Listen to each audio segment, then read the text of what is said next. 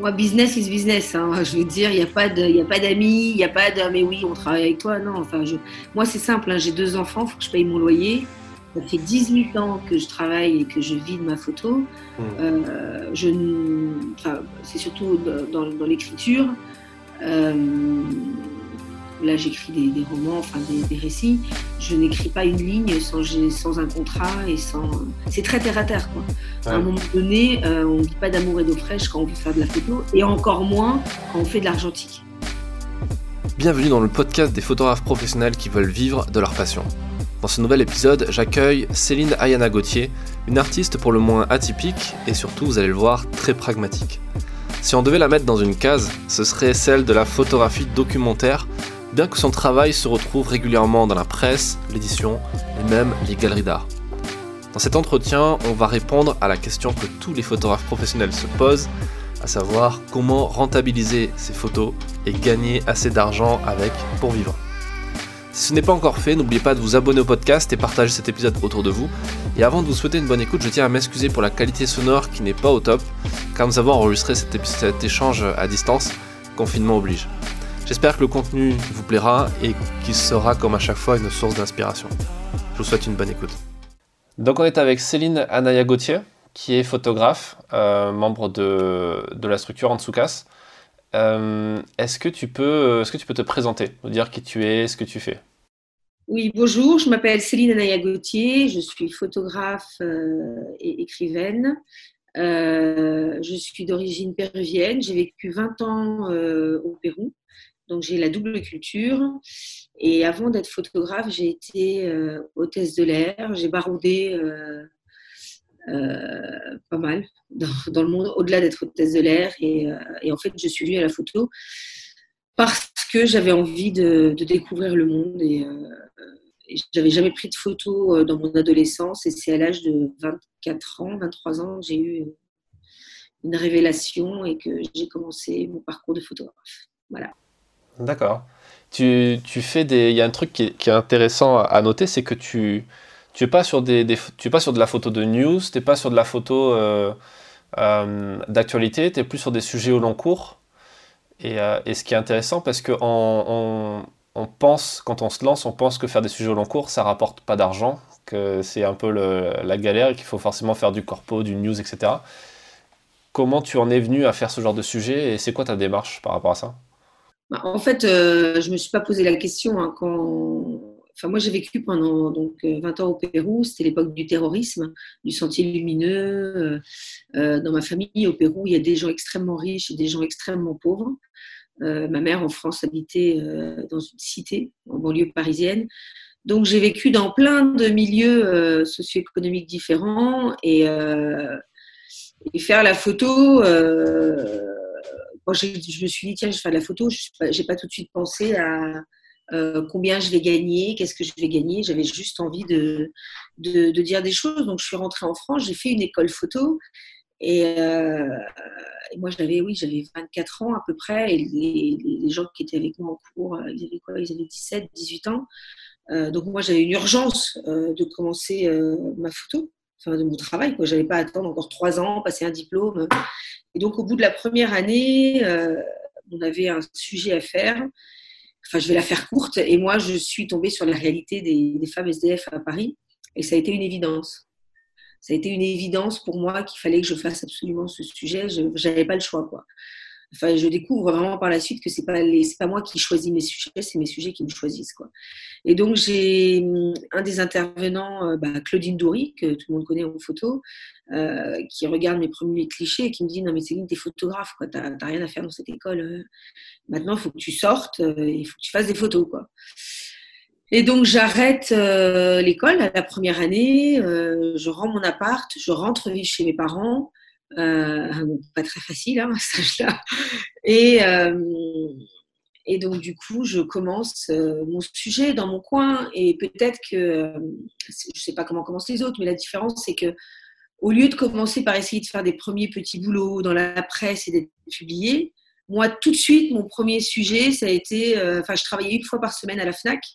Au, au, rayon photo, ce qui me servait de, c'est horrible, hein, mais c'est la vérité, de gruger et de développer gratuitement mes, mes films et d'avoir un tout petit salaire chez mes parents. Quoi. Donc, donc j'ai fait ce premier sujet et pendant les deux premières années de photographe, je travaillais en argentique au moyen format.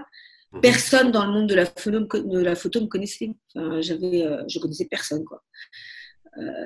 Euh, et, quand, je, quand je termine mon sujet, je me suis dit, bon, quelle est la meilleure façon euh, de toucher, on va dire, les professionnels de la photo? Je me suis dit, c'est passer des concours, mais des concours pro. En me disant au pire je m'en fous. Enfin, moi j'ai jamais eu peur de enfin j'ai pas peur de me faire jeter. C'est pas pas j'ai pas un vrai problème de confiance en moi, on va dire. Donc euh, voilà, j'écoute la critique sans problème. Et donc du coup, je passe les concours photo, notamment euh, talent euh, Kodak, talent photo. et en fait, je suis finaliste. Et c'est la première année où il y a des coloréats, parce qu'en fait, le jury n'arrivait pas à se à, à, se départager entre Grégoire, Éloi et moi. Et dans ce jury, il y avait. Euh, oh comment elle s'appelle euh, Christine Govignon? Non, c'est pas Christine. Madame Govignon, qui, est, qui était le bras droit en fait de Hervé de la Martinière. Et elle adore mon travail et elle me dit je veux absolument qu'on fasse un livre aux éditions de la Martinière. C'était un truc incroyable. Et elle m'a dit écoute, tu vas venir au bureau et je vais te donner cinq minutes pour convaincre Hervé de la Martinière. Et comme je suis une personne très convaincante, en cinq minutes, euh, voilà, ça faisait deux ans que j'étais photographe, je sortais de l'école et j'avais mon premier livre photo aux éditions de la Martinière avec un vrai avaloir et euh, avec ma première bourse. Et suite à ça, j'avais passé aussi la bourse euh, Marcel Bleustein-Blanchet pour la vocation, donc qui est encore 7000 euros. Et voilà, j'ai passé plein de bourses. J'ai eu la bourse des filles jeunes euh, donc qui était encore 4, 5 ou 6 000 euros. Donc mon premier sujet, euh, même avant de le préposer à la presse ou à qui que ce soit, euh, j'ai eu cette intuition, et c'est l'intuition que je suis aujourd'hui, de passer par, de ne pas compter sur la presse. parce que ça m'agace en fait, ça m'agace de me dire que l'actualité n'est pas une vraie actualité, mais c'est les rédacteurs chefs dans les services en fait qui décident mmh. qu'est-ce qui est quoi. quoi. Euh, et, donc tout de suite, j'ai gagné euh, beaucoup d'argent avec ce sujet. Euh, et, suite à ça, moi, je me suis toujours sentie portée par quelque chose. Donc j'ai, réussi à avoir l'espace Vivendi sur les Champs-Élysées, faire une grande exposition. voilà. Et dans ce contexte-là, j'ai une ONG qui a repéré mon travail et qui m'a demandé de partir faire des photos dans leur mission. Donc, il m'avait proposé euh, les Congos et les enfants soldats. J'ai dit, attendez, j'ai passé deux ans avec les femmes SDF, on se calmer un petit peu, on va respirer. Et il y avait une mission en République dominicaine. Donc, moi, je suis bilingue espagnol, j'adore la salsa, j'adore la plage. Je me suis dit, bon, la misère, c'est quelque chose que je connais, puisque j'ai vécu au Pérou. Euh, enfin, voilà, je... la misère ne me fait pas peur. J'ai été confrontée euh, dès toute petite, que ce soit en France, dans les cités, ou que ce soit au Pérou, au fin fond des Andes mais je pensais pas trouver en fait euh, mon sujet esclave au paradis et c'est là où c'est reparti. Et puis en fait euh, tous les tous les sujets depuis euh, à peu près oui 20 ans s'enchaînent les uns aux autres et, et en fait c'est mes premières bourses on va dire de cœur de femme qui m'ont qui m'ont permis de continuer et continuer. Et puis aujourd'hui bon ben voilà quand on voit mon CV j'ai cumulé les prix, cumulé les livres, cumulé euh, les, publications partout. D'ailleurs, donc voilà, je bosse pas beaucoup avec la presse. Par contre, dès que euh, mes sujets sont terminés, ils sont relayés dans la presse. Et là, c'est un portfolio. Euh, et le fait de ne pas partir en commande, et eh ben en fait, je suis payée beaucoup plus. Et comme je suis la seule à faire ces sujets, ils n'ont pas le choix. Et ils achètent même s'ils ont un partenariat avec la bourse, un truc comme ça, en général? Enfin, moi, je, moi, je, moi, business is business. Hein. Je veux dire, il n'y a pas de, il a pas d'amis, il n'y a pas de, mais oui, on travaille avec toi. Non, enfin, je, moi, c'est simple. Hein. J'ai deux enfants, il faut que je paye mon loyer. Ça fait 18 ans que je travaille et que je vis de ma photo. Hmm. Euh, je, enfin, c'est surtout dans, dans l'écriture.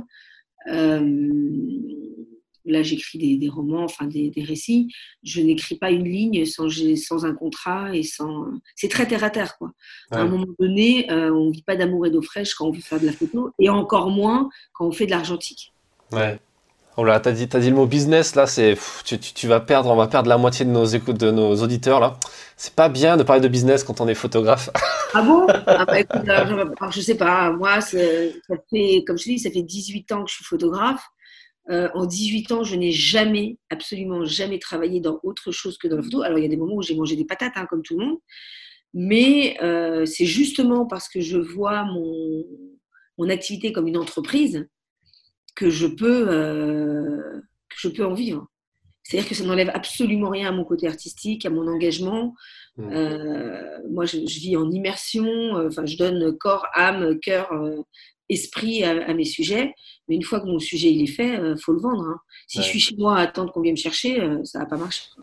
Ah, mais je te, taquine parce que c'est la, la, critique que, que, beaucoup de gens font et, souvent, ce qui, est assez marrant, c'est que les gens qui font cette critique-là, curieusement, ils n'arrivent pas vraiment à vendre leur sujet. Donc, euh, c'est une, façon de, de se dédouaner en mode euh, non, mais il faut pas être commercial quand tu es photographe, c'est deux métiers différents, parce qu'un peu, ils n'y arrivent pas vraiment eux-mêmes, tu vois. Euh, c'est assez drôle. Il y, a un truc qui est, qui est, qui est surprenant, qui va être encore plus pour les gens qui nous écoutent, qui n'ont pas encore peut-être cet état d'esprit non plus aussi. aussi clair que tu l'as sur la partie entreprise, etc., euh, qui est que tu, es sur des sujets en plus qui sont lourds. Et enfin, tu, tu, tu as parlé de ce sujet des femmes SDF. Euh, et qui sont pas forcément, enfin on n'imagine pas tout de suite euh, pouvoir gagner beaucoup d'argent avec ce genre de sujet. On se dit qu'il faut faire des sujets plus corpo, plus moins dans la misère. comment tu le, comment tu le, tu le vois ça toi? Bon, enfin, moi, c'est mon côté très spirituel. Hein. Euh, moi, je pense que le don qu'on m'a donné. Alors, moi, je suis très quelqu'un de très extrême, enfin, pas extrême, mais très. Euh, euh, on va dire que. Tout de suite, on va se dire que quelqu'un de spirituel n'est pas intéressé par l'argent. Ben non, pour moi, l'argent, c'est de l'énergie. tout, est, tout est complémentaire. Donc, par mon côté spirituel, je suis dans une quête personnelle et spirituelle. Donc, quand je fais cœur de femme, quand je fais esclave au paradis, quand je fais la chasse à cour, euh, quand je fais Compostelle, euh, pour moi, je vais à la rencontre de l'humain. Euh, je me permets, je m'autorise, je m'octroie le droit de vivre plusieurs vies en une seule vie. Et moi, je suis quelqu'un qui a beaucoup de... J'ai la foi. Mais j'ai la foi parce que j'ai grandi en Amérique latine et qu'on grandit dans la foi. Alors, j'ai pas de religion, je crois en Dieu. Et, mais on peut croire en Dieu et faire du business. Et, donc, du coup, quand je commence un sujet, euh, je te dis, tout mon, tout mon cœur, toute mon âme, tout mon être est, euh, appelé par ce sujet, donc je dois le faire. C'est une question de vie ou de mort. J'ai pas le choix. Je me dis pas, ah oui, est-ce que j'ai envie? Non. Mais comme je sais que je suis portée pour faire cette, chose-là, je ne suis pas en train de m'inquiéter. Est-ce que euh, aujourd'hui c'est plus facile quand on voit mon CV Et je sais, aujourd'hui j'ai du recul, mais quand j'ai commencé, cœur de femme, je te dis, je n'avais pas un centime, quoi. Heureusement que mes parents étaient là. Et esclave au paradis, j'ai rendu mon appartement, je suis partie là-bas six mois. Euh, et en même temps, le fait d'avoir vécu 20 ans en Amérique latine, d'avoir traversé le terrorisme, savoir ce que c'est de vivre dans la misère, enfin la vraie misère, je ne dis pas qu'il n'y a pas de misère en France, mais euh, euh, d'avoir vécu la misère extrême, et surtout dans un pays où il y a beaucoup de catastrophes naturelles, avec des tremblements de terre, des pandémies. on n'a pas du tout la même vision du monde euh, calculatrice, on va dire, ou euh, euh, où on attend d'avoir un schéma sûr et concret et, rentable pour avancer. Tu sais que tout est, tu, connais l'impermanence et, surtout quand tu es pèlerine comme moi qui fais plein de fois le chemin de Compostelle, tu sais que pour réaliser quelque chose, il faut mettre un pas devant l'autre. C'est-à-dire que si, si tu n'arriveras jamais à Rome ou à Compostelle euh, si tu pars pas du Puy-en-Velay euh, ou de Canterbury. Bon, il faut bien commencer. Mmh. Donc, euh, donc voilà, je vais être un peu vulgaire, mais quand je commence un sujet, je serre les fesses, je, prends de l'argent, j'investis et je me dis, ça va le faire. Et même si ça ne le fait pas, les, expériences que j'aurais vécues seront tellement magiques et c'est que du bonheur, quoi je veux dire, euh, demain, si j'ai pas d'argent, bah, tant pis, je prends un boulot de serveuse et, je le ferai. Je suis capable de le faire et, si un jour je suis amenée à le faire, je le ferai. Mais je ne suis pas, euh, quand je me lance dans mon sujet, je suis corps et âme dans mon sujet et je suis pas en train de penser à demain. Quand je finis mon sujet et que mon sujet est fait, alors là, je vends mon sujet comme si je vendais des culottes ou des chaussettes.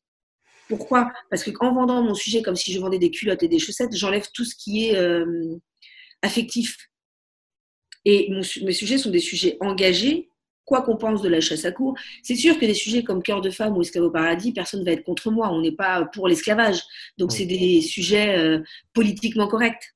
Tu vois, c'est oh là là, qu'est-ce qu'elle est géniale, cette fille, elle est engagée, euh, elle défend des belles causes. Quand je commence à faire la chasse à cour, j'ai pas tout ça en, mais, mais, mais, mais je me suis rendu compte que enfin, la société est à côté de la plaque par rapport à, ce qui est vraiment la chasse à cour.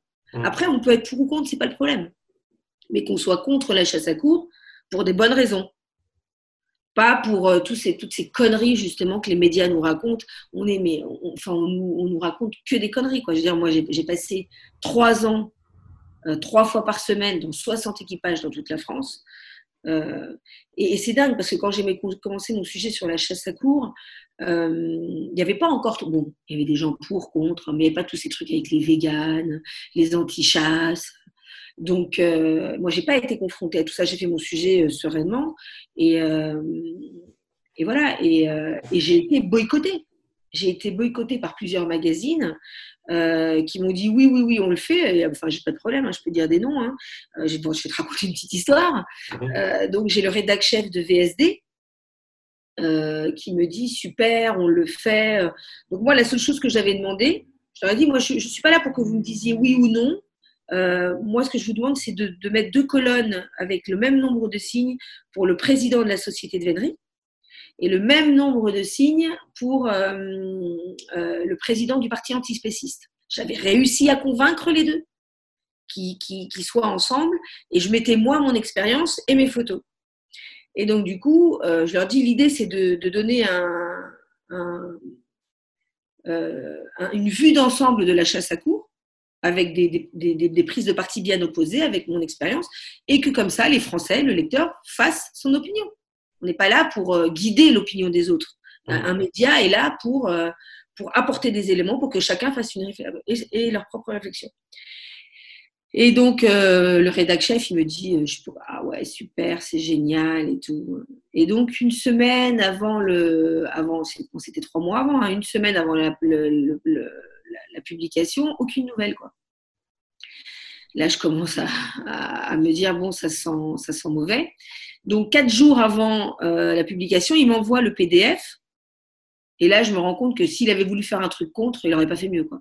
Donc là, je lui dis, vous ne jouez pas le jeu. C'est pas le problème de mettre des photos euh, euh, où il y a de la curée, où il y a du sang. Mais la curée, ça dure un quart d'heure hein, sur huit heures de chasse. Quoi. Mmh. Donc, ah oui, oui, t'inquiète pas, on va changer. Bon, il change une pauvre photo. Donc là, je les rappelle. Et en fait, ils, font, tu sais, ils font, euh, ils font passer le temps. Et c'était un vendredi soir. Euh, donc ça devait partir le vendredi soir même chez l'imprimeur. Donc j'ai la, la directrice photo et qui commence à me dire bon bah Céline on va rien changer euh, quand même hein, c'est à peu près 10 000 euros donc tu vas quand même pas dire non pour 10 000 euros et là je me dis mais je vais être encore vulgaire mais je dis mais quelle bande d'enculés quoi c'est à dire qu'ils me mettent le dos au mur Mm. Moi, je m'étais engagée pour faire mon expo, donc c'est quand même 10 000 boules, hein, c'est pas rien. Et là, en fait, ils me, ils me disent euh, Bah non, Céline, tu peux pas dire non, c'est quand même de l'argent. Et puis, euh, nous, notre métier, c'est d'informer. Je dis Mais là, vous n'êtes pas en train d'informer. Là, là c'est de la manipulation médiatique. Et je dis Moi, je ne suis pas pour les gens de la chasse à cour, c'est pas le problème. Je suis pour une, euh, une honnêteté intellectuelle. Ces gens m'ont donné une carte blanche pour que je traite ce sujet. Euh, et la seule chose que je leur ai promis, c'est d'être honnête intellectuellement. Donc, si j'avais des choses à dénoncer, je les aurais dénoncées. Et si j'ai pas de choses à dénoncer, je les dénonce pas. Et là, ce que vous faites, c'est de la merde. Et donc, du coup, je me suis vue, mais j'étais, j'étais en pleurs, mais de colère, quoi, à dire non. Ça faisait trois mois que dans mon business plan, j'avais euh, introduit cet argent, tu vois, et que là, en fait, ils me mettent dos au mur. Et en fait, c'est, c'est, pas du tout éthique, quoi pour me dire bah non, euh, attends, tu as de l'argent, là, tu peux pas dire non. Et donc, j'ai dit non. Et ça s'est passé avec d'autres magazines aussi, où on m'a dit Ok, on, publie ton, sujet, mais on est forcément à charge. Je dis Mais c'est quoi, ce, c'est, quoi ces magazines quoi? C'est quoi ce truc? Du coup, VSD n'a pas sorti le sujet? Ah non. Ah bah non, mais et en plus, là où ils sont vraiment malhonnêtes, Bon, de toute façon, je ne bosserai plus avec eux, c'est sûr, hein, encore moins après cette vidéo, Mais je m'en fous. VSD a coulé, de toute façon, je te rassure. VSD, VSD c'est terminé, ils sont en liquidation. Ouais, non, mais, non, mais c'est mais, c'est ça, tu vois, tu me poses la question. En fait, là où je voulais aller, pourquoi je parle de la chasse à cours, c'est que moi, je suis persuadée que quand tu es droite dans tes bottes, quand tu fais ce que tu as à faire, quand tu te bats, quand tu n'es pas, euh, pas dans la peur de oh là là, qu'est-ce que je vais gagner Enfin, c'est, tu vois, c'est des petits sentiments humains. Mmh. Euh, quand tu es un guerrier, bah, tu vas à la guerre. Quoi. Tu, tu pas un guerrier, tu te mets derrière euh, au dernier rang. Donc, après, il n'y a pas de de bonne ou de mauvaise façon de faire. Moi, je, parle de, ma façon et la seule chose que je dis, c'est que ça fait 18 ans que je fais comme ça et que, et que ça marche pour moi. Et mmh. que c'est pas en attendant chez soi euh, que les choses vont arriver. Qu'aujourd'hui, il y a plein de gens qui veulent être photographes, mais il n'y a personne qui veut se mouiller. Euh, euh, tout le monde se dit photographe, personne ne sait faire de l'argentique. Je suis désolée, hein, l'argentique, enfin, la photo, c'est de la lumière. Hein. Euh, moi, quand je suis dans une salle, je peux dire, bon, bah là, je vais ouvrir à 4-5 ou à 5-6, euh, à 60, euh, voilà, à deux diaphragmes ou à un diaphragme près, je sais exactement quelle est ma lumière, ou, je sais analyser la lumière. Mm. Il y a plein de photographes et de jeunes aujourd'hui qui se disent, attends, je suis photographe, qui veulent aller à l'autre bout du monde faire la guerre, mais en fait, ce qui se passe, c'est qu'ils ont une vie où ils se font chier, euh, qu'on est dans une société où il n'y a plus de rituels, il n'y a plus de transmission, il n'y a plus de valeurs. Donc euh, voilà, qu'est-ce qu'on fait? Eh ben, on va aller euh, au bout du monde se faire sauter la tête ou, avoir l'impression qu'on va se faire sauter la tête. Quand je faisais le, sujet esclave au paradis, j'étais dans un bataille qui était vraiment très très dangereux. Le bataille, c'est là où vivaient les coupeurs de canne à sucre ici. Et là, l'ONG nous dit bon, on vous envoie deux deux, comment s'appelle, deux missionnaires, enfin pas des missionnaires, mais des, des, humanitaires et tout. putain, les mecs, ils arrivent. Mais ils avaient 18 et 19 ans, ils sortaient de, de chez papa-maman, mais ils n'étaient pas du tout préparés, quoi. Ah, ils avaient envie, hein. Mais au bout de quatre jours, j'ai cru qu'ils allaient faire une dépression nerveuse. Enfin, tu vois pas des gamins mourir, euh, euh, de la violence, des trucs comme ça quand tu es, quand es resté chez toi toute ta vie et que tu n'as rien fait. quoi. C'est, dire que c'est, tout est un, c'est un cheminement, en fait. Après, tu peux être photographe de fleurs aussi, hein. il n'y a pas besoin d'être aux extrêmes. Mais en tout cas, euh, quand tu fais de la photographie engagée, euh, comme je le fais, moi, l'engagement, c'est pas partir trois jours dans un pays en guerre. L'engagement, c'est faire des photos, passer le temps qu'il faut, donc comprendre son sujet, euh, le vivre euh, cœur et âme et, corps. J'ai perdu quand même 15 kilos hein, en République dominicaine. J'ai chopé la coqueluche. La deuxième fois, j'étais enceinte de mon compagnon. Euh, avec, enfin, j'ai donné de ma personne. Quoi. Et en plus, c'est quand tu reviens, pas rester chez toi et te chier dessus parce que il faut aller voir tel rédacteur en chef ou il faut aller se battre. Non. C'est-à-dire que c'est ce que je disais dans un post hier, c'est que euh, si je vais en reportage pendant six mois et je reviens et je me dis ah mais non c'est nul, euh, je veux pas euh, aller quémander, eh ben, en fait tu, tu, as eu un plaisir purement égoïste, tu as été taper de l'adrénaline à l'autre bout du monde. Par contre, si tu reviens et que tout le monde te ferme les portes et tu dis mais non mais vous n'avez pas compris, vous allez publier le sujet d'une façon ou d'une autre et que tu te bats euh, pour une cause, tu te bats pour être entendu, tu fais entendre ta voix, mais la voix du sujet que tu as photographié. Donc, euh, et, je pense que quand tu es dans, ce, dans cette énergie, surtout dans une société où tout le monde a peur, euh, peur de ci, peur de ça, et là encore avec le Covid, je t'explique même pas, et ben tu peux pas, tu peux pas être dans la justesse. Mais quand tu te bats pour quelque chose, que, tu, que tu es convaincu, tu peux que convaincre les autres. On, a besoin aujourd'hui de gens qui sont leaders euh, dans, leur domaine, qui sont euh, des exemples, et on a besoin de remettre un, peu de, force et de tonus euh, dans notre société. Donc, tu vois, ça fait 18 ans, ça fait 18 ans que ça marche, et j'ai toujours aussi 3-4 projets en route. Je ne suis mmh. pas euh, monoprojet, parce que sinon, c'est sûr que tu coules. Quoi. Dès qu'il y a une couille d'un côté, bah, tu es là à attendre que ça se passe. Et ça, c'est pas possible. Ouais. Ouais, c'est euh, très, impressionnant de, voir tout ce que tu as pu faire et, euh, l'état d'esprit dans lequel tu es. Le, le truc que je me dis, c'est les gens qui nous écoutent vont probablement se dire Ok, elle a confiance en elle, ça se voit, c'est super. Mais moi qui écoute, je suis peut-être pas à ce niveau-là, j'ai pas ce niveau de confiance en moi. Et, et c'est pas facile parce qu'il faut bien commencer quelque part aussi. Il faut bien. Euh, il faut avoir aussi cette motivation de, de, vouloir se lancer, de se battre. Et ça, c'est pas donné à tout le monde, au final. Quel, conseil, toi, tu te donnerais pour. Euh, euh, moi, je dis, le bébé, quand il est à quatre pattes, il lui faut de la motivation pour se lever, pour marcher. Hein. C'est, à un moment donné, moi, je dis à mes enfants, il y a deux choses dans la vie auxquelles tu n'as pas, de, tu n'as pas de prise. C'est ta naissance et ta mort. Au milieu, c'est open bar. Donc, soit tu joues le jeu et tu t'éclates en te cassant la gueule, avec tout ce que ça comporte. Soit tu restes au bord du chemin en disant Oh, j'ai peur, je peux pas. Euh, oui. Euh, mais après, c'est une, question de choix. De toute façon, il n'y a pas d'enjeu parce que quoi qu'il arrive, on va tous mourir. C'est-à-dire que quoi qu'il arrive, quoi que je fasse, quelle que soit ma vie, dans 10 ans, dans 20 ans, dans 5 minutes ou dans 40 ans, je vais mourir. Donc, une fois que tu as pris conscience de ça, euh, eh ben, t'avances. Alors après, il ne s'agit pas. Enfin, moi, quand j'ai commencé Cœur de femme, euh, parce que tout le monde me dit aujourd'hui, même chez Lucas, ça, mais ouais, mais attends, regarde ton CV. Oui, bah, regarde mon CV. Ça fait 20 ans. Mais quand j'ai commencé chez, Cœur de femme, déjà, quand j'ai été voir Mona Chasserio, celle qui, euh, qui a créé Cœur de femme, quand j'ai été la voir, je ne savais même pas mettre mon, moyen mon, film moyen format, à chaque fois que je le mettais dans mon relais j'ouvrais le truc et le truc il partait en, il partait en vrille. Donc j'étais vraiment pas bonne, quoi, tu vois. Et, euh, et quand j'ai été la voir, il y avait des photographes comme Dominique Isserman qui, avait, qui était déjà venu la voir en lui disant et on veut photographier les femmes. Elle, elle avait dit non. Euh, on n'est pas des clowns, quoi. Et moi, quand je suis arrivée, je me suis présentée. Bon, ben voilà, je suis étudiante en photo. Voilà mon parcours. Voilà qui chie. Voilà mon énergie.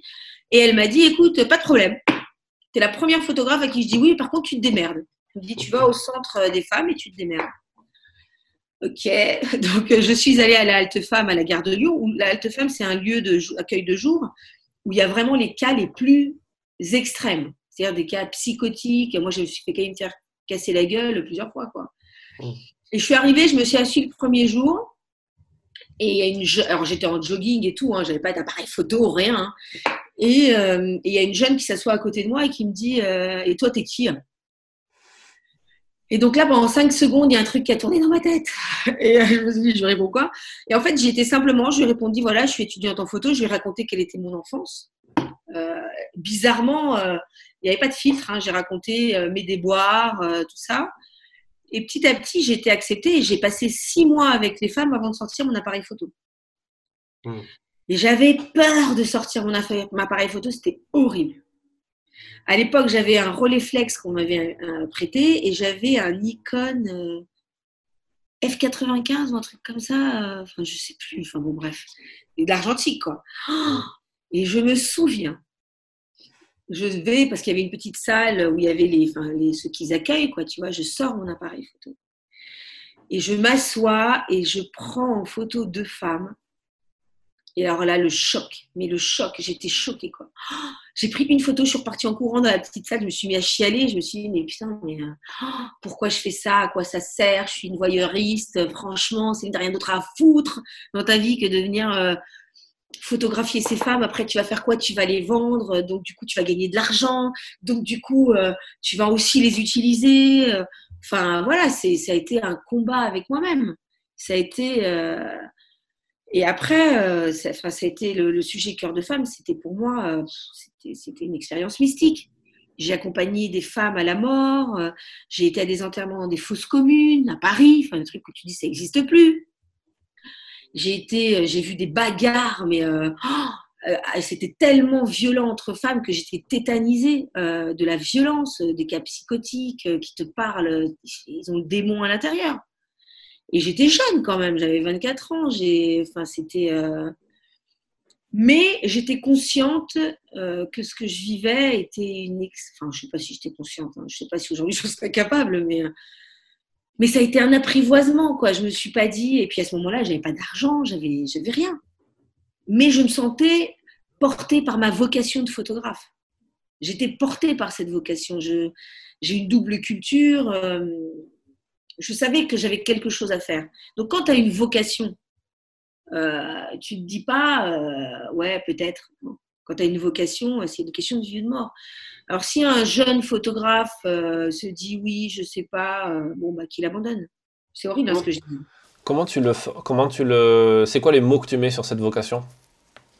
Comment tu le, comment tu l'expliques? Comment tu le, tu le formalises, tu vois? Bah, écoute, euh, bah, je vais te raconter deux, trucs un peu mystiques.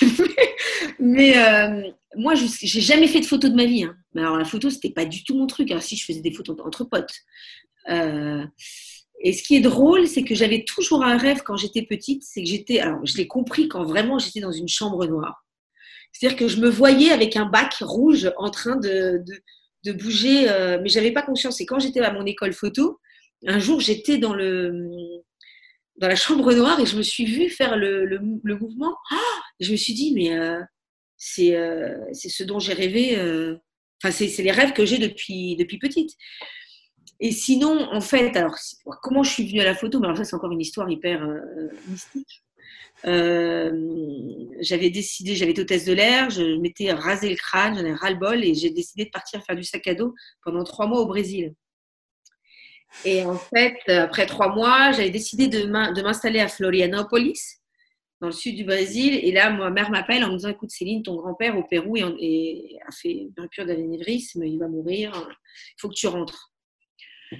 Bon, je rentre, j'avais plus une thune, j'étais vraiment euh, la dèche totale. Et mon grand-père est des Andes, euh, à côté de la vallée sacrée. Et donc, je décide euh, de reprendre mon sac à dos et de partir sur les traces de mon grand-père. Et là, euh, alors juste pendant l'enterrement de mon grand-père, j'ai un pote à moi, photographe au Pérou, qui me dit tiens, je vais aller faire des photos au centre de Lima. Euh, est-ce que tu veux m'accompagner? Ah, J'ai dit bah ouais, cool, génial. Donc j'y vais et sur sa pellicule, je fais trois photos. Et donc juste le jour avant mon départ, en plus j'avais plus une thune, donc je prends le bus, mais alors le plus pourri, hein, le truc à 1 euro où il y a que des Indiens. Et il vient, il me dit tiens Céline, tes photos, écoute, elles sont vraiment pas mal, tu as quelque chose Je lui dis oui, bon, ok, d'accord. Et donc, je mets mon, mes photos dans un livre. Et là, on est en plein désert euh, euh, à côté de Nazca. Et je me tape une tourista, mais de folie. Et donc, du coup, il n'y a pas de. N'y a pas de il n'y a pas de, comment s'appelle, de, de, de, de enfin, dans le bus et tout. Et bon, on s'arrêtait toutes les cinq minutes. Et le conducteur, il me dit, écoutez, mademoiselle, vous êtes gentille, mais là, on va pas pouvoir, on en a pour de 32 heures pour arriver à Cusco, on ne va pas s'arrêter toutes les 5 minutes. Et cet enfoiré, il me laisse euh, en plein désert dans un hôtel de passe. Le truc. Euh, et là, je me dis, mais je vais mourir. Euh, enfin bon, bref, donc je passe la nuit aux toilettes, hein, clairement. Et le lendemain, je me réveille et en fait, je suis à côté d'une ville, la ville de Nazca. Et là, euh, je me souviens qu'il y a un ami de mon père euh, qui habite là. Donc, je vais dans un magasin et je dis Écoutez, euh, bonjour, est-ce que vous connaissez pas un mec qui s'appelle Edouard Rang? Et il me dit Mais si, si, il habite à côté et tout. Donc, la dernière fois qu'il m'avait vu, j'étais une petite fille. Hein. Donc, je vais frapper à sa porte et, et je lui dis Voilà, je suis la fille de José. Hein. Il me dit Ah, mais c'est génial et tout. Bon, reste trois jours. Et donc, je reste trois jours. Et là, au moment où il me dépose au bus après trois jours, j'avais le livre euh, sur le tableau de bord. Et au moment où je descends, le livre tombe et les trois photos sortent en fait. Et là, Eduardo me dit, mais qui a fait ces photos? Je dis, oh, c'est rien, je dis, c'est moi. Et lui avait été photographe pour National Geographic et photographe de mode en Italie. Et il me dit, mais Céline, euh, non, mais t'es photographe, toi. Je dis, mais non, je suis pas photographe. Il me dit, si, si, si, t'es photographe.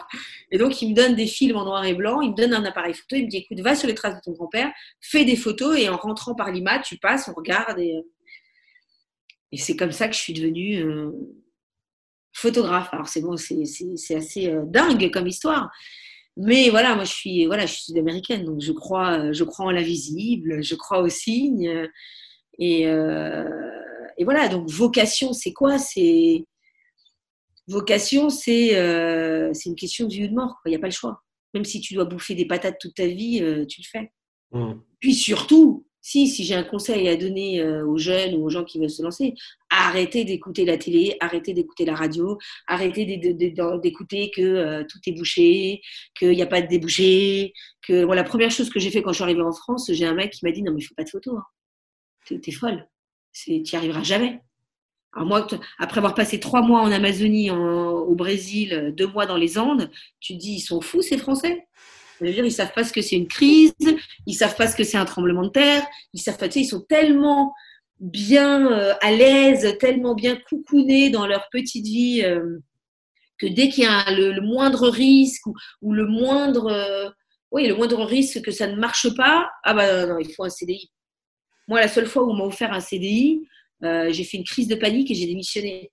J'ai dit non merci, je n'en veux pas. Ma liberté. donc voilà, il faut juste croire en soi et ne pas faire ce métier pour l'argent. Si on fait ce pourquoi on est fait, l'argent viendra. Euh, C'est pas un problème. Mais si, euh, à moins que notre truc, c'est faire de, que, que de l'argent. Et dans ce cas-là, euh, voilà, on est dans notre truc. Quoi. Voilà. C'est marrant. Je suis complètement d'accord avec toi sur le, fait que le problème, en plus de l'éducation nationale en France, c'est que dès le plus jeune âge, on t'explique que ta vocation, ça va forcément être euh, d'être salarié dans une boîte et grimper les échelons, et, toute la structure est construite autour de ça. Euh, aussi bien euh, le collège, le lycée, mais que les, facs et les grandes écoles. Et tu vois, une petite anecdote rapide, moi quand je suis arrivé dans mon école en journalisme, c'était Sciences Po à Toulouse, et j'étais pris pour le master que je voulais, le master en journalisme. Et après l'écrit, ils nous envoyaient en courrier pour nous dire, en fait, il y a un oral en plus pour être admis dans ce master. Donc là, tu, te mets la pression, tu te dis merde, il y a encore un oral, etc. C'est compliqué. Et en fait, l'oral, c'était un, c'était un entretien avec, euh, avec le directeur du master qui, en gros, euh, passait quelques minutes pour te dire euh, Bon, en fait, on a vu ce que vous faites, c'est, intéressant. Vous pouvez intégrer ce master, mais par contre, on prend le temps de vous expliquer que c'est compliqué de trouver un boulot derrière. ça fait partie de notre, notre formation qu'on a du mal à, rentabiliser, en fait, dans les stats sont mauvaises. on n'est pas sûr de vous fournir un, CDI dans les X mois. Alors que si vous allez dans tel master euh, pour finir euh, aux affaires européennes, je sais pas quoi, et en fait, le mec, tu entends ça et tu dis, mais c'est une blague ou ça va être dur euh, Ouais, d'accord. la, la, vie est une aventure. dire, c'est, tu vois, la, fin, je, pense que tu as vu mes posts, je me, prépare à partir sur la Francigena ouais. avec mon fils, 1500 km à pied, il a 7 ans, j'ai 3, j'ai 5 kg de matériel mais je me chie dessus. Du coup, tu n'aimes pas, tu n'aimes pas ton fils, du coup. Tu, tu as envie de lui faire endurer ça. Mais non, mais en fait, je fais faire des rituels de passage à mes enfants. Donc, Santiago, le premier, a déjà marché 1200 km sur Compostelle à l'âge de 7 ans et il a réussi. Et vraiment, il a appris de nouvelles choses, beaucoup de choses. Et c'est, tu vois, ce, pour pas que mon fils se retrouve à 18 ans à vouloir partir au fin fond du Kyrgyzstan euh, faire de l'humanitaire, parce qu'il a besoin de, se prouver que c'est un homme, et ben voilà, je lui fais vivre une aventure. Euh, après, s'il veut partir au Kyrgyzstan, euh, en Haïti, ou rester pour être éboueur, c'est son problème. Hmm. Mais tu vois, c'est l'idée, c'est qu'il faut, en tant que en tant qu'être humain, on a besoin de se, se, dépasser, on a besoin de connaître notre propre valeur. Mais là, donc moi qui suis hyper, je en fait, moi je suis quelqu'un qui a extrêmement peur. J'ai peur de tout. J'ai fait un poste là, j'ai peur, euh, j'ai peur que Léandro n'y arrive pas, j'ai peur que Santiago le laisse tout seul, enfin pas, il n'est pas tout seul, mais de partir euh, de moins loin de mon fils. J'ai peur d'avoir peur. J'ai peur qu'un psychopathe se cache derrière euh, un arbre et qu'il nous trucide dans 10 000 morceaux. J'ai peur de moi ne pas y arriver, de ne de, de, pas avoir la force. Donc j'ai peur. Je ne suis pas quelqu'un sans peur. Mais je me dis, bah, la peur n'évite pas le danger. Et euh, je te dis, euh, c'est maintenant qu'il faut que je vive, c'est pas quand je serai morte. Je ne sais pas s'il y a une vie après la mort, si je reviendrai, si je reviendrai pas. Je sais juste qu'il y a le présent, euh, que je suis en bonne santé, que j'ai des capacités et que et que un pas devant l'autre. Une fois que tu fais un pas devant l'autre, je dis pas aux jeunes deviens un grand photographe en trois jours. Mmh. Mais par exemple, je peux lui dire bon bah écoute, tu as envie d'être photographe, ok. Euh, toi, ce qui te botte, c'est le portrait. D'accord, mais tu es timide. Eh bien, écoute, ton premier défi, tu prends un film ou ton appareil numérique et tu sors dans la rue et tu te dis aujourd'hui, je vais photographier trois personnes que je ne connais pas. Voilà, une fois que tu auras photographié trois personnes et que tu auras dépassé ta peur, mmh. eh ben, t'en photographies un face 5. Et après, tu te diras, bon, bah, maintenant, ça y est, je suis prête à faire un sujet. Tu vois, et l'idée, c'est d'aller euh, petit à petit. Mmh. Euh, et ça, ça on peut commencer à 40 ans, il n'y a pas d'âge. Je veux dire, euh, c'est pas faux. Mais soit tu vis à, regarder tes peurs et donc à regarder ta petite économie. Ah ben non, j'ai 1200 euros. Euh, non. Soit tu mets les pieds dans le plat tu vois, moi, j'ai été mère célibataire avec deux enfants pendant longtemps. je et j'avais très très peur. J'avais très peur de terminer sous un pont, de ne pas pouvoir payer mon loyer. De... Mais, euh, mais je me suis dit, bon Céline, soit tu, soit tu restes dans ta peur et euh, tu fais autre chose, soit tu t'armes de courage et il y a là, quoi. Tu, tu, continues tes sujets, tu serres les fesses. Par contre, oui, toujours avoir trois, quatre sujets en même temps. Euh, être en relation avec les gens. Moi, tous les ans, je fais des formations. J'aime être une éternelle apprentie de la vie. Donc, je fais, là, j'ai fait l'IHMR, qui est l'Institut des études des mondes de religion. Donc là, tu rencontres des gens. Après, j'ai fait des ateliers Gallimard d'écriture. Tu rencontres des gens. Et petit à petit, tu fais ton réseau comme ça. Donc, c'est sûr que si tu restes chez toi devant ton ordinateur, tu vas pas rencontrer. Euh, mmh. et, et, quand tu rencontres quelqu'un, ça te présente quelqu'un, qui te présente quelqu'un, bah oui, tu es photographe, ah bah oui, moi j'ai ma belle-sœur, elle a besoin d'un portrait, ok, c'est 300 euros. Et puis tu, petit à petit, quoi. C'est tu, mais c'est pas en restant chez toi. Il faut, il faut se mettre en danger. Alors le danger, il peut être extrême quand tu es très courageux, ou le danger, il peut être tout petit quand tu commences à la première marche. Il n'y a pas de, il y a pas de meilleur danger que d'autres. C'est chacun à son rythme et chacun à son niveau. Mmh. Mais il faut pas se réveiller à 80 ans en se disant bah merde, j'ai pas fait ce que je voulais. Et franchement, euh, euh, tu vois, quand je vois la société, euh, moi, j'ai déjà acheté deux appartements que j'ai revendus. Ok, bon, j'ai déjà été propriétaire ou, accédante à la propriété. Euh, ok, d'accord. Alors, si ton kiff, c'est d'être propriétaire d'une maison, euh, ok. Mais si c'est. Euh, il, faut, vraiment se poser la question qu'est-ce qui est important pour soi quoi. Moi, aujourd'hui, je suis locataire et je fais du Airbnb chez moi, comme ça, ça me paye la moitié de mon loyer. Enfin, je trouve partout euh, je fais du blabla car quand je pars. Euh, j'essaye de tout en fait euh, mettre, comment s'appelle, à profit, non pas parce que je suis une folle d'argent, mais pour que ça me donne la tranquillité d'esprit pour faire mes projets, pour voilà.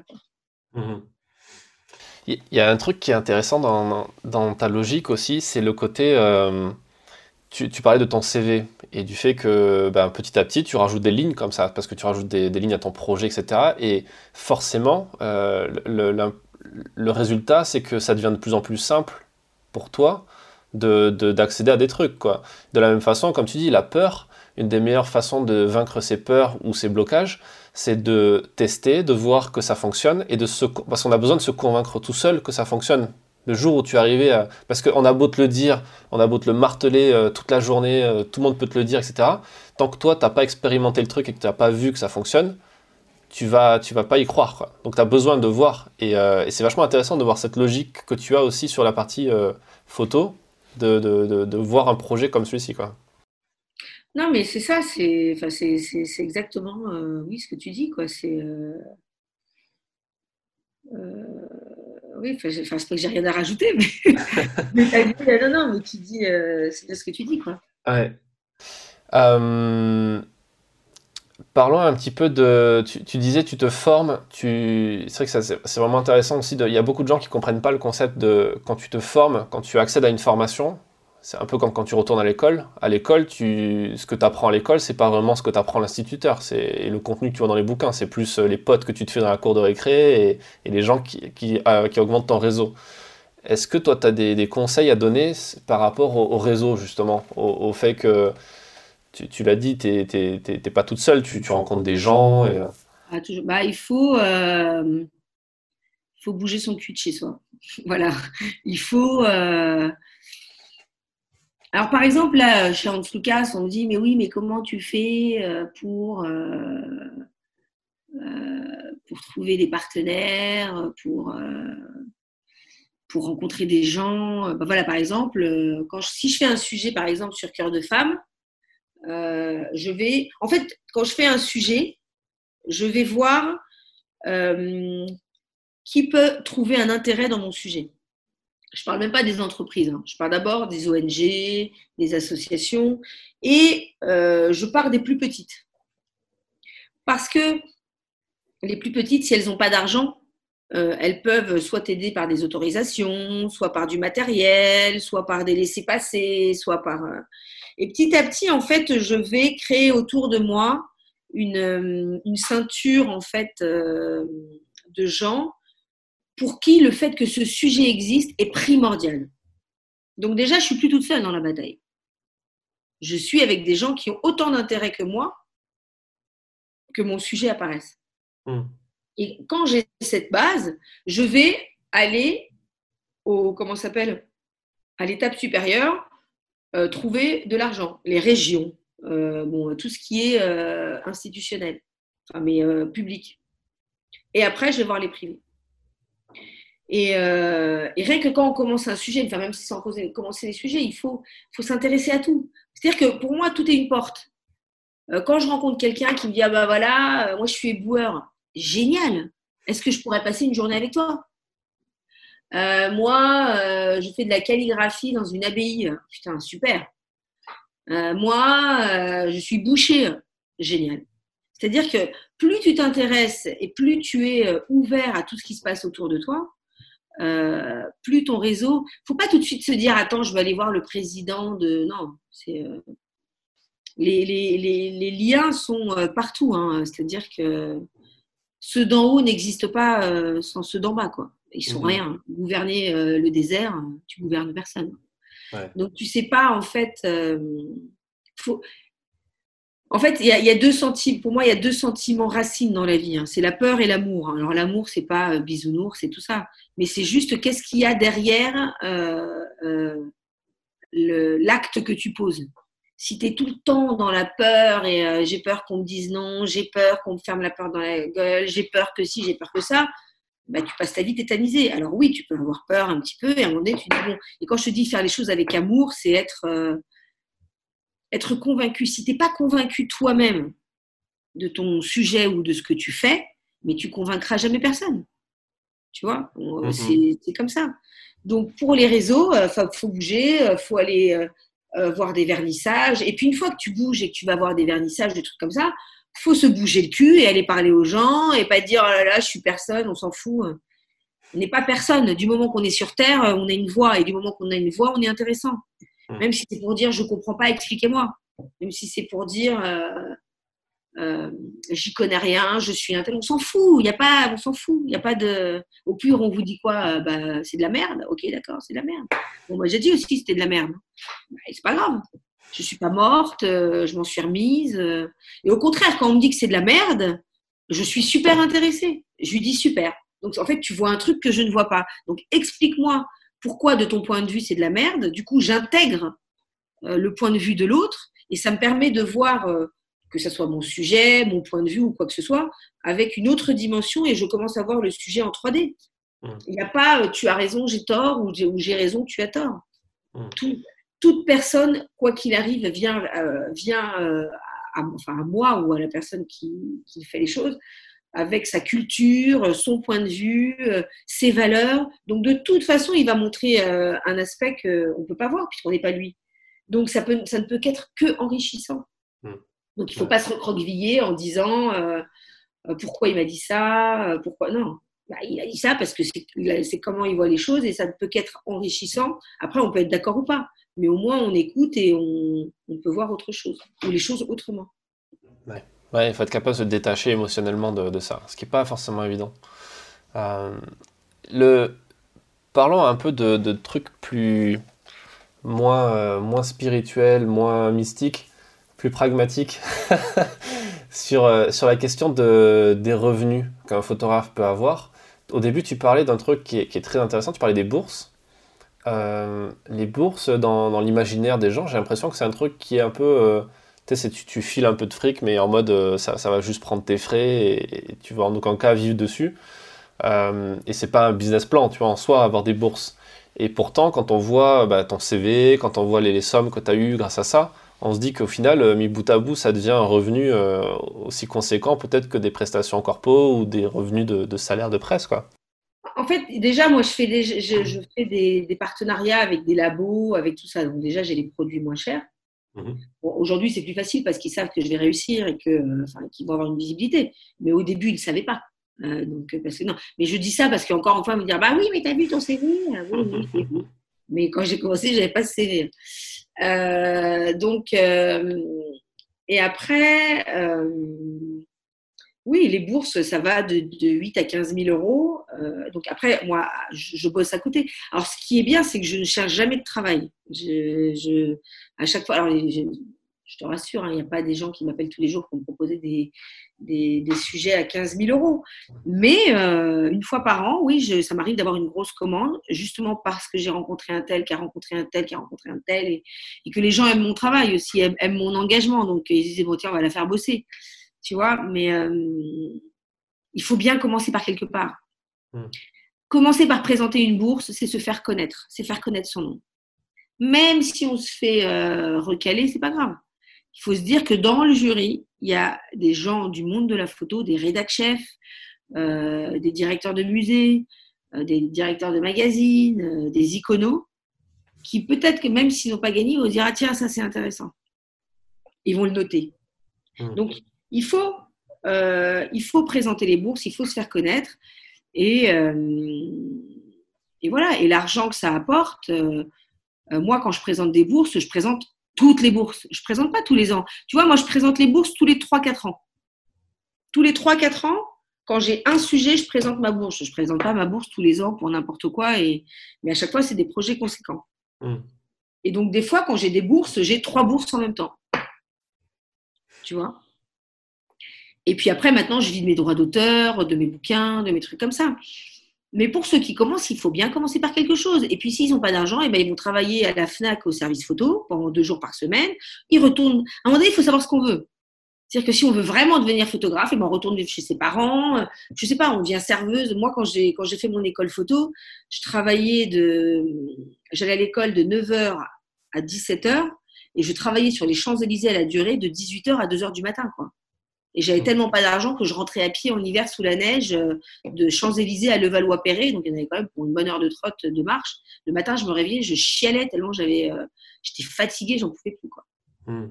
Tu vois, donc à un moment donné, il euh, faut savoir ce qu'on veut. C'est, tu sais, les, gens de la, Fondation de la vocation, c'est pas que de la photo. Il y a des cardiologues, il y a des criminologues, il y a des dessinateurs, il y a tout. Il y a des violoncellistes. Et tous les ans, au mois de décembre, il y a une cérémonie. Et euh, quand tu entends les parcours des jeunes, celle qui est venue du Rwanda, qui a fait 50 guerres, qui a été euh, même, tu vois, violée, euh, battue et tout, qui est revenue et qui va être avocate internationale, et qu'elle elle bosse, tu vois, au McDo et tout, ou une nana qui est en dernière année pour être cardiologue et qui fait les marchés, bien française, hein, blanche aux yeux bleus, tu vois, blonde, rien à voir avec l'étranger, et qui fait les marchés euh, aux fruits euh, le samedi et le dimanche pour payer euh, son loyer et qu'elle est en dernière année pour être cardiologue, tu te dis ça, c'est une vocation. Et c'est sûr qu'il n'y a pas de place dans la photo pour des gens qui, qui veulent vivoter, quoi. C'est toi, soit mais après, c'est peut-être dur hein, ce que je dis, hein. Mais, euh, mais c'est vrai, il faut, il faut avoir. Euh, en tout cas, ça dépend quelle photo on fait. Euh, si on fait, je sais pas, comme je te dis, du studio ou c'est autre chose. Moi, je parle pas de ça. Hein. Je connais pas, je peux pas. Mais en ce qui est reportage, tu vois, sujet au long cours, je parle pas d'art plastique, tout ça, je connais pas. Mais il faut commencer par quelque part. Les bourses, vraiment, moi, c'est ce qui m'a permis de débuter. Mmh. J'ai eu 7000 euros euh, de la Fondation Bloch-Blanchet. J'ai eu euh, la Gaz de France aussi, j'avais eu, je crois, 10 000 ou je ne sais plus combien. Euh, j'ai eu des filles jeunes, c'était 4-5 000 euros. Enfin, pour moi, c'était énorme. C'était mmh. énorme. Et donc là, j'étais partie avec cette ONG. j'étais nourrie, blanchie, me payait le billet. donc j'ai vécu six mois là-bas en revenant, j'ai été voir Amnesty International tout de suite. Ils m'ont dit OK, on te suit. Euh, et attends, tu sais, quand je suis rentrée de, je suis rentrée de, la République dominicaine, euh, j'ai été voir un magazine et qui m'a répondu clairement hein. Écoute, Céline, tes photos sont magnifiques. Alors, les Haïtiens en République dominicaine, les Français, ils n'en ont rien à foutre. Je dis Ah bon? Ils n'en ont rien à foutre? Bon, on va voir s'ils n'en ont rien à foutre. Et j'ai mis un an à regrouper tous mes partenaires Amnesty International, des chaînes, enfin tu vois, des, radios et tout. Et en fait, j'ai fait que le sujet, d'un point de vue euh, territoire et association, soit tellement incontournable qu'à la, à la fin, j'ai eu quand même 120 publications dans la presse. j'ai Paris Match, l'extra, je je sais pas quoi, qui m'appelle pour me demander l'exclusivité. Je leur ai quand même dit, écoutez, on ne fait pas d'exclusivité avec la misère. Donc soit vous prenez ce qu'il y a, soit vous allez vous faire foutre. J'ai eu 12 pages. Et en plus, c'était l'année de, l'élection de Sarkozy, la même semaine. Et tout le monde me disait, mais tu n'auras aucune visibilité parce que ça va être noyé. Je m'en fous. Je veux avoir de la visibilité. Et en fait, ce qui s'est passé, c'est que la couve, c'était l'élection de Sarkozy. À l'intérieur, j'avais des portfolios, tout ça. Donc, j'ai eu une visibilité de dingue. J'ai eu des 4 par 3 dans le métro que, que, que j'ai pas payé. Hein, parce que c'est euh, un partenaire. Euh, euh, en fait, la RATP a été partenaire et ils nous ont donné, enfin, tu sais, ils ont des trucs pour les associations. Mhm. Et en fait, ils ont enlevé ceux de Action contre la faim cette semaine-là pour mettre celle de mon exposition. J'ai eu les cartes com à l'époque. Et j'avais pas une thune. Le mec, il m'a dit bon, ok, non seulement on vous donne gratuitement les emplacements, mais on vous fabrique les cartes com. Tu vois, donc, euh, mais j'étais une enragée. Hein. C'est-à-dire que c'était parce que j'avais passé six mois avec eux et pour moi, c'était juste impossible qu'on me dise euh, qu'on leur donne pas de voix, quoi. Mais quand j'ai commencé, j'ai commencé avec mon petit sac à dos. Je suis partie là-bas six mois. Euh, je mangeais avec eux. J'avais pas une thune. Enfin, tu vois, j'avais juste acheté mes films. Je m'étais racheté des appareils photo avec les bourses et tout ça. Et j'avais gardé un peu d'argent pour mon retour. Et je suis partie six mois comme ça. Je me suis pas dit non. Je, je me suis dit bon, on verra au retour. Et, mais et, jamais de la vie j'aurais imaginé euh, que, j'allais arriver à ce que je suis arrivée. On a même réussi à bloquer une, subvention de l'Union européenne pour euh, changer une usine de, de, canne à sucre euh, en bioéthanol. Et donc là, j'étais avec un grand cabinet d'avocats de Paris, avec Amnesty International, avec la FIDH, et on est parti là-bas. On a déposé un dossier en disant que si il, transformait l'usine, il donnait les subventions euh, sans euh, vérifier les conditions des droits de l'homme et tout ça, euh, je ferais une campagne en disant que les petits blancs, bien confortables et bio, labellisés bio-écologiques, roulaient avec le sang des Haïtiens dans leur voiture. Alors là, ça a été était euh, efficace. Quoi. Mais euh, ça, paraît énorme, bien sûr que c'est énorme, mais quand je suis partie, mais jamais, je me pose pas. Euh, tu vois, là, je vais partir à Rome, il faut même pas que je pense à Rome, quoi. Je, je pense au pas que je vais faire, sinon j'arriverai jamais. Hmm. Tu vois? Ouais, c'est intéressant. Ça veut dire que tu n'es pas dans une logique où tu planifies et tu, tu montes genre un business plan en avance. Ah, ça, je le fais après. Une fois, en fait, une fois que j'ai fini mon sujet, une fois que j'ai été corps et âme dans mon sujet, je reviens. Et là, je suis une killeuse euh, businesswoman. là, vraiment, je reviens. Euh, et, après, ça dépend. Tu vois, par exemple, sur mes sujets sur Compostelle, la Francigena, il n'y a pas d'enjeu. Euh, tu vois, c'est bon, je dois marcher, tout ça. Mais donc, déjà, avant de partir, j'ai déjà fait mes partenariats avec l'AEVF, qui est l'association européenne de, de, la voie de la Francigena. Donc, c'est les voies sacrées et tout ça. Euh, donc là, ce sont des sujets qui sont, qui sont locaux. Et déjà avant de partir, euh, si tu vas sur ma page internet, tu vois euh, que j'ai mon truc La vie à Francigena, précommande, mmh. tout est déjà cadré. Le, bouquin sort en 2021, je sais combien de bouquins je dois sortir, j'offre deux expositions, tout est archi cadré. Mmh. Mais sur des sujets plus engagés, je fais mon sujet et en revenant, une fois que j'ai tout en main et que j'ai donné de ma personne, je vais aller faire ce travail de chercher les associations qui peuvent être euh, euh, mes, euh, comment s'appelle, mes soutiens. Et après, je monte petit à petit jusqu'au sommet et je, tu vois, jusqu'à trouver le lieu d'exposition, l'éditeur. Est-ce que, tu, est-ce que dans cette logique-là, dans cette démarche, tu visualises le sommet avant ou est-ce que tu vas le faire au fur et à mesure? Non, mais moi, quand je fais un sujet, je sais qu'il va marcher. Oui, mais est-ce que je veux dire, est-ce que tu as une, idée, est-ce que tu as une vision à long terme du truc en te disant l'objectif c'est d'arriver jusqu'à là? Ou est-ce que tu te dis, euh, tu vois jamais le bout du, chemin en disant euh, tu, pars d'une opportunité à une autre, tu vois? Parce que quand tu connais pas, en plus quand tu débutes, tu sais pas forcément que tel partenaire pourrait t'offrir tel truc ou que telle bourse existe. Ou... Aujourd'hui, ça fait 20 ans, donc je sais. Et quand j'ai commencé, quand tu vois mon premier demande de subvention de cœur de femme, mon premier dossier, il est rigolo, mmh. il est mignon, tu vois mais bah fallait bien commencer tu mmh. vois mais je l'ai fait avec tout mon cœur avec tu vois mais quand je le vois avec le recul il y a 300 000 fautes d'orthographe tu vois donc déjà c'est pas sérieux le budget il est pas du tout réaliste euh, mais on s'en fout, c'est l'aventure. Mm. C'est, euh, à dire qu'on peut pas arriver là où j'en suis aujourd'hui si on commence pas par faire un, dossier de merde au début. Mm. Euh, tu vois, c'est, ça fait partie du, du chemin. C'est, c'est comme ça. Mais euh, le truc que je, peut-être j'ai en plus, c'est que je suis toujours persuadée que ce que je fais est juste et que ça va marcher. Il n'y a pas mm. d'option. Tu vois même, même si je me casse la gueule après, hein, si je me casse la gueule, bah, je me lève et je passe à autre chose. Mais euh, tu peux pas faire semblant, oui, oui, je suis convaincu, si tu pas convaincu, tu le sais à l'intérieur de toi si tu es convaincu. Du moment où tu sais que ce que tu fais est indispensable à l'humanité, alors moi je, moi je pense que ce que je fais est indispensable à l'humanité. Ça ne veut pas dire que je vais sauver le monde. Ça veut dire que c'est mon petit grain de sable qui fait que euh, ça va engendrer un autre petit grain de sable et tout ça mais, mais euh, je suis bien à ma place et, euh, et, et, je sais que, que ce que je fais est important. Même le fait, tu vois, aujourd'hui de partager mon expérience et que les gens écoutent, c'est important parce que ça prouve qu'on peut y arriver, ça prouve que, tu vois, c'est tout, tout doit être, chaque acte posé doit être, doit avoir, d'avoir un sens et une importance. Ouais. Quand on est dans cette logique-là, les portes s'ouvrent. Mmh. Mais c'est une certitude. Hein. C'est ce qu'on a. Tu sais, quand on, quand on nous lit les contes d'enfants, euh, c'est ce qu'on apprend. Hein.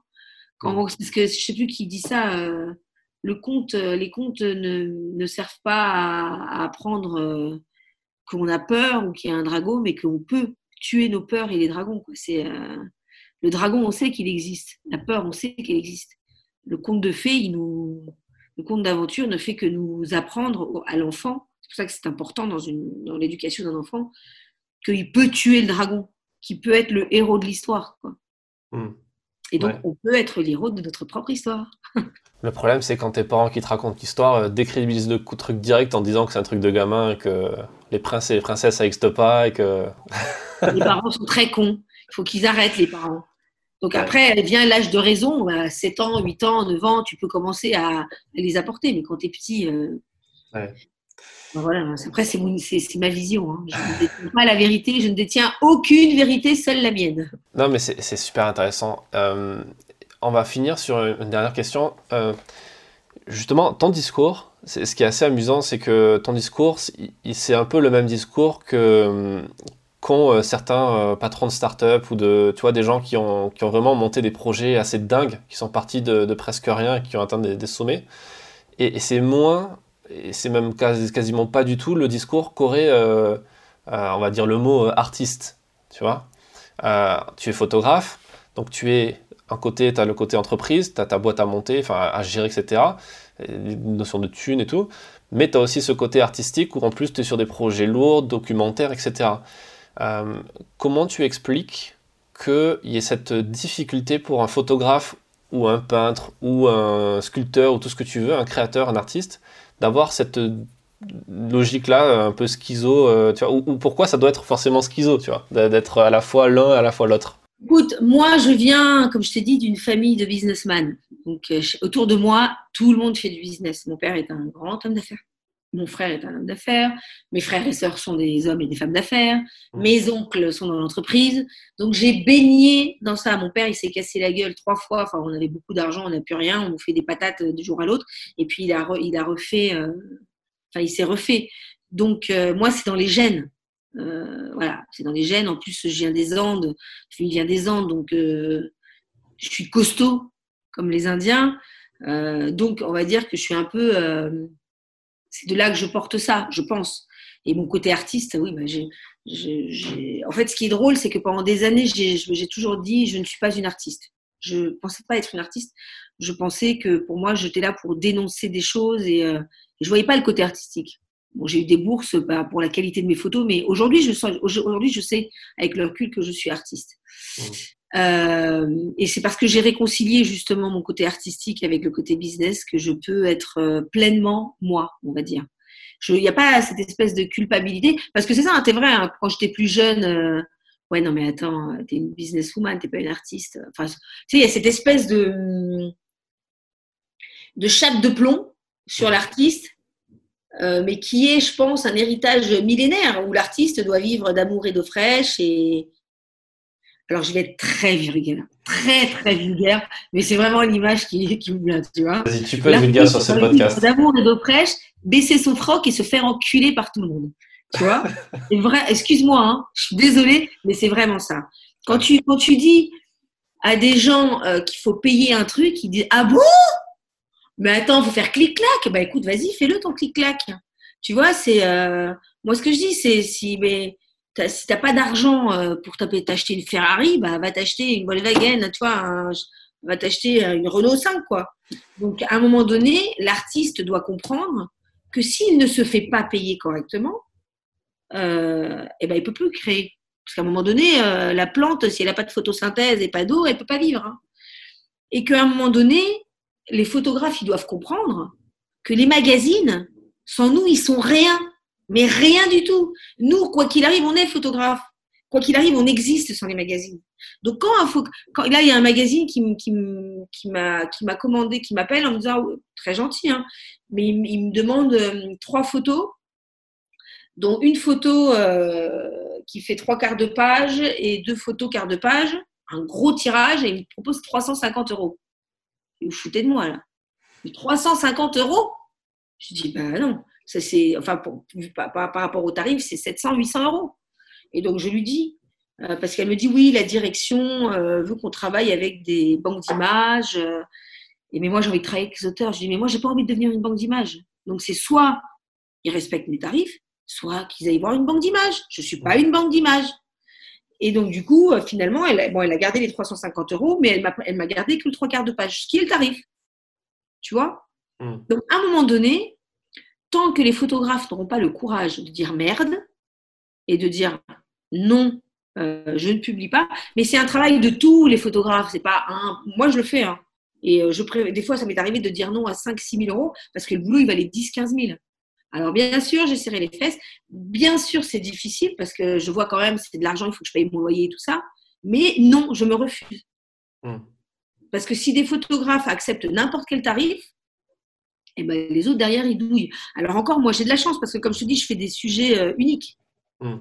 Donc, euh, quand on m'appelle et euh, ça s'était arrivé avec Géo, il m'appelle et il voulait mon sujet sur Santiago quand on a marché sur Compostelle et il me proposait, mais tu vois, 12 pages dans Géo pour 4000 euros. J'ai dit, bah, bien sûr, quoi encore? Il dit oui, mais la direction, je dis, mais moi, je suis pas là pour payer la dividende de vos, de, vos, chefs. Hein. S'ils n'ont pas les moyens, si Géo n'a pas les moyens de me payer, eh ben, qu'ils aillent faire un autre sujet. Mais c'est hors de question, quoi. Et donc, ça a duré deux mois, les tractations. Hein. Et donc, du coup, ils ont cédé. Alors, il me dit, oui, mais tu as ton bouquin qui sort, c'est de la pub. Mais moi, je mange pas avec la pub. Tu veux me faire de la pub? combien? Hein? Ils ont payé combien, du coup?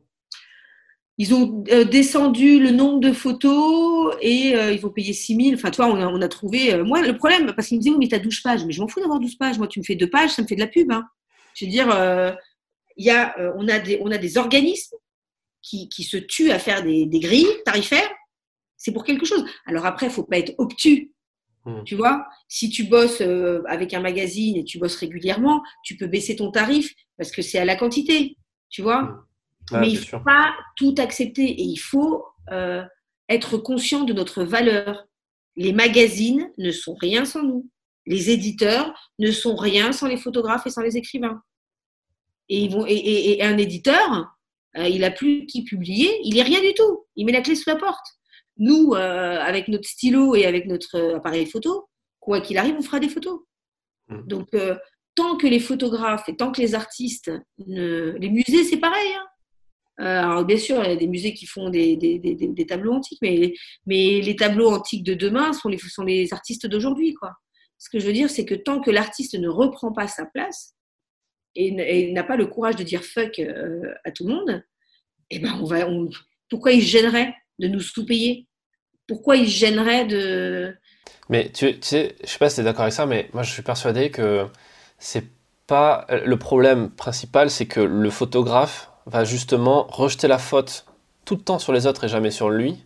et notamment dire que si tu veux, va rester sur une mésaventure par rapport à un magazine, un journal, plutôt que de faire l'effort, qui est compliqué, hein, qui est horrible à faire, de, de se remettre en question, d'apprendre à rentabiliser ses photos d'une autre façon, à faire des tirages, à faire autre chose, aller trouver d'autres partenaires, vendre à d'autres personnes, et du coup être capable de dire non. Parce que dire fuck ou dire non à quelqu'un, tu peux le faire que quand tu as compris que tu n'as plus vraiment besoin de cette personne, tu vois, et que tu as d'autres solutions derrière. Mais pour atteindre ce... Tu peux pas, en faisant ça, en claquant des doigts, arriver à cette autre solution. Il faut te former, il faut chercher, il faut, apprendre. il faut avoir 4-5 euh, projets différents ou 4-5 sources, tu vois, différentes, et tout le temps avoir le cerveau euh, en ébullition. Et tout. Tu sais, quand je vois les rédac chefs, ou quand, parce que j'ai beaucoup de potes, hein, rédac chefs ou euh, éditeurs, ils me disent, mais alors Céline, c'est vraiment une bouffée de bonheur de te voir, parce qu'en fait, quand on voit des photographes, ils sont tout le temps dépressifs, en train de, en train de mendier des boulots. Et moi, j'arrive, j'ai 50 projets à la, à la, seconde. Tu vois, là, je vais, je vais bosser pour un magazine de, de cuisine, euh, de bouffe là, et je vais faire une rubrique euh, à moi. C'est la première fois que je fais ça. Euh, je vais être enfin, chef de rubrique, quoi. Tu vois, je vais faire une rubrique avec des photos, avec un, un nouveau truc que je vais faire, et, il faut tout le temps se réinventer. Hein. Oui, parce que toi, tu as la capacité. C'est pas parce qu'on se remet en question mmh. qu'on est quelqu'un de pas bien ou qu'on est nul ou que ah, c'est savoir s'adapter. Hein. La, plus grande, la plus grande faculté de l'homme, c'est de s'adapter à son milieu. Hein. Celui qui s'adapte pas, il meurt. C'est euh, donc, euh, voilà, on peut gagner de l'argent. Et puis autre chose aussi, hein. c'est que si les gens avec qui on travaille ils se rendent compte qu'ils peuvent nous maltraiter, ils nous maltraitent. Quand on voit chier les gens une fois et tu lui dis non, tu me respectes, que ce soit avec le tarif ou avec autre chose, les gens te respectent. Mmh. Parce qu'ils préfèrent, ils préfèrent travailler euh, avec euh, quelqu'un qui est leur égal euh, que travailler avec des sous-fifres qui. Alors oui, bien sûr que ça peut être impressionnant la, personne, la, la façon dont je parle là aujourd'hui en disant putain il a super confiance en elle. Mais mon compagnon, il pourrait vous dire hein, que des fois, quand je suis en tractation avec des magazines, je serre les fesses et je, mais je, mais je dis non, ce n'est pas juste. Moi, j'ai une chose vraiment, je me pose la question pour cette est-ce que c'est juste? Et tu sais, pour autant, moi, je fais pas mal de, photos gratuitement pour des associations, pour, euh, tu vois, quand, je sais que je peux aider, je le fais. Mmh. Mais business is business. Quand Géo m'appelle en me disant, j'ai pas d'argent, je fais, bah, alors payez moins, vos, payez moins de dividendes euh, à vos actionnaires. Enfin, il faut arrêter les conneries, quoi, parce que si ton magazine, il existe, c'est grâce à moi. Mmh. C'est pas pour les 4000 pauvres euros que tu vas me payer que ta truc, elle va faire faillite. Donc, euh, remets tes comptes au bon endroit, quoi. Tu vois Ah non, mais c'est. Euh, euh, écoute, merci pour, pour, pour, tous ces conseils. Est-ce que tu as peut-être un dernier conseil, un, dernier truc à, à, dire aux gens qui nous écoutent et qui ont, qui ont envie d'avoir la même confiance en, en eux que toi tu as Écoute, ouais, éclatez-vous. Éclatez-vous parce que vous allez mourir. de toute façon, c'est maintenant, c'est maintenant qu'il faut vivre. Ça peut être un super titre de podcast, on va tous mourir. Alors du Covid Et mes enfants, mes enfants euh, qui ont 7 ans et 14 ans, euh, maintenant ils l'ont bien compris. Alors c'est pas vivre dans le stress, on va mourir. Au contraire, c'est de se dire mais il n'y a pas d'enjeu. Si tu me disais bon, si je fais ça, peut-être que je vais vivre toute ma vie, enfin toute, euh, tu vois, pendant 300 ans, ok. Mais quoi qu'il arrive, on va mourir quoi. Donc moi, la seule chose que je me dis, c'est que j'ai envie, le jour où je serai sur mon lit de mort, de sourire et de me dire putain, je l'ai vécu cette vie. Hein. Je me suis éclatée, j'ai pleuré, j'ai chialé, j'ai eu peur, j'ai été courageuse, euh, j'ai voyagé par monts et par vaux. Euh, euh, tu vois, à 40 ans, j'ai écrit mon premier, mon premier bouquin. Mais moi, avant, avant des mails, je n'écrivais rien. Quoi. Quand j'ai dit à mes potes que j'allais écrire un bouquin, ils se sont foutus de ma gueule. Quoi. Ils disent, mais Céline, t'écris trois pages, non, t'écris trois lignes sur un mail, t'as 40 fautes. Bah oui, c'est pas grave. Et je me suis lancée à 40 ans et mon, mon, mon, livre a été primé. Euh, maintenant, j'ai maintenant mes livres photos, euh, personne d'autre écrit que moi, j'écris et j'avais 40 ans. Mmh. Et il ne faut pas avoir peur du ridicule, on s'en fout. Quoi. Donc, euh, ouais, éclatez-vous. l'argent n'est qu'un moyen. il faut le prendre comme tel. Il ne faut pas avoir peur de l'argent. Il ne faut surtout pas avoir peur de, de, parler argent. Donc, quand un rédac chef vous dit je te paye 300 euros, systématiquement, vous lui dites bah non, moi j'en veux 400. Donc, il dira ok, 350. Il faut savoir négocier. Euh, c'est comme ça. Et il faut pas dire oh là là, mais si je vais lui demander trop, euh, il va pas prendre mon boulot. Euh, non, parce qu'il joue aussi sur ça. Alors peut-être inconsciemment ou consciemment, mais il faut pas avoir peur, quoi. Mmh. Et il faut que, il faut euh, croire en soi. On, on, commence à croire en soi avec des petites choses. Hein. On devient, on n'est pas au haut de la montagne en, en, une seule journée. Il faut, faut jouer, faut jouer, voilà, faut jouer au jeu de la vie et et quand on tombe, et eh ben on se relève. Voilà, c'est pas grave, on va pas mourir. Euh, et puis si on n'a plus d'argent, et eh ben on va prendre un petit boulot et, euh, et, euh, et on se remet de, de, son truc. Et puis surtout, surtout, surtout, surtout, un truc qui est très français, c'est il faut jamais rien demander à personne, il faut s'en sortir tout seul. Oh, c'est insupportable. On est une communauté. Mmh. il faut demander de l'aide à qui, à qui, à qui de droit. Faut, il faut oser demander. Euh, c'est Sénèque qui disait c'est pas parce que c'est difficile qu'on n'ose pas, c'est parce qu'on n'ose pas que c'est difficile. Mmh. Donc euh, voilà, c'est vraiment. Euh, et puis, si on est des grands, grands timides ou des grands, grands pas commerciaux ou des grands, grands peureux, et eh ben on commence petit à petit. C'est-à-dire qu'on se pose la question, on fait une liste, bon, qu'est-ce qui me bloque? Voilà ce qui me bloque. Ok, je suis timide, donc aujourd'hui, euh, je vais travailler ma timidité et euh, je vais faire un pas de plus pour ne plus être timide. Et on intègre ça dans sa pratique, qu'elle soit euh, photographique, qu'elle soit de peinture, d'écriture ou quoi que ce soit. Mmh. Ne faut pas se cacher derrière ses peurs, il faut les vaincre. Et, et même si à l'heure de la mort, on n'a rien publié, mais on s'est battu, et ben, ce sera très honorable. C'est pas grave ce qui est important, euh, c'est d'avancer. Et même quand on a peur, même quand on doute, on avance. Euh, il faut faire un pas devant l'autre. Et il y a là, c'est parti. Bah, merci beaucoup pour tous, tous ces partages. Bah, écoute, merci à toi de m'avoir invité. Hein. J'espère que je n'ai pas raconté trop de conneries. Non, ça, dans l'eau, il y a deux, trois bonnes idées, je pense.